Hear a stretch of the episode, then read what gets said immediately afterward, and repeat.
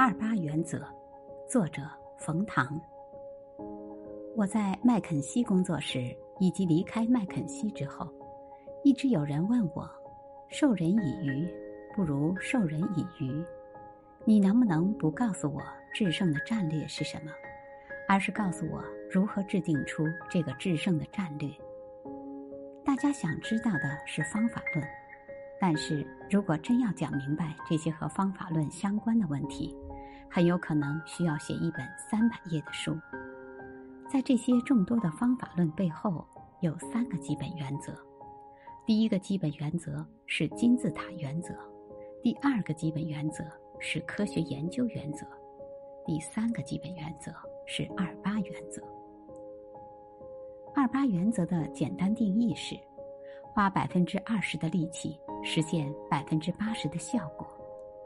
先要说明的是。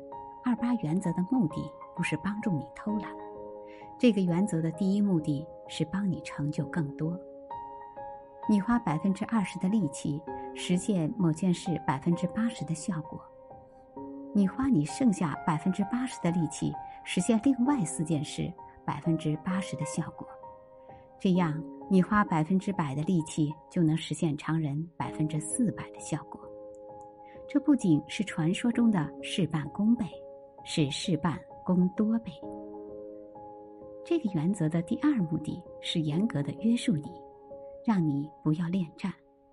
更好，很有可能是好的敌人。完美一定是美的敌人。如果你追求一个局部的更好，甚至完美，你有可能花费巨大的资源和时间。从整体上看，这往往意味着总体的浪费和失败。这就是传说中的打赢了战役，打输了战争。应用二八原则时，第一步要明确你要在什么事情上达成什么效果。你要逼自己仔细想，想的越具体越好，并且拿起笔来把它写在笔记本显要的位置上。如果之后产生困扰，打开笔记本重温它。在世俗的世界里。人们太容易被潮流、情绪、他人所影响，很多人做的事情和他们该做的事情无关，他们在该做的事情上的努力和要达到的效果也常常无关。第二步，确定达成既定效果最重要的三个行动，在确定的过程中，充分利用最直接的信息来源。比如某个行业有胆有识的专家的判断，比如你自己的直觉和常识。第三步，果断行动，不必纠结是否已经有完美的方案，特别是在快速变化的情境中。如果纸上谈兵的节奏跟不上市场变化的节奏，那就先打，打了再看，然后看结果再调整。第四步。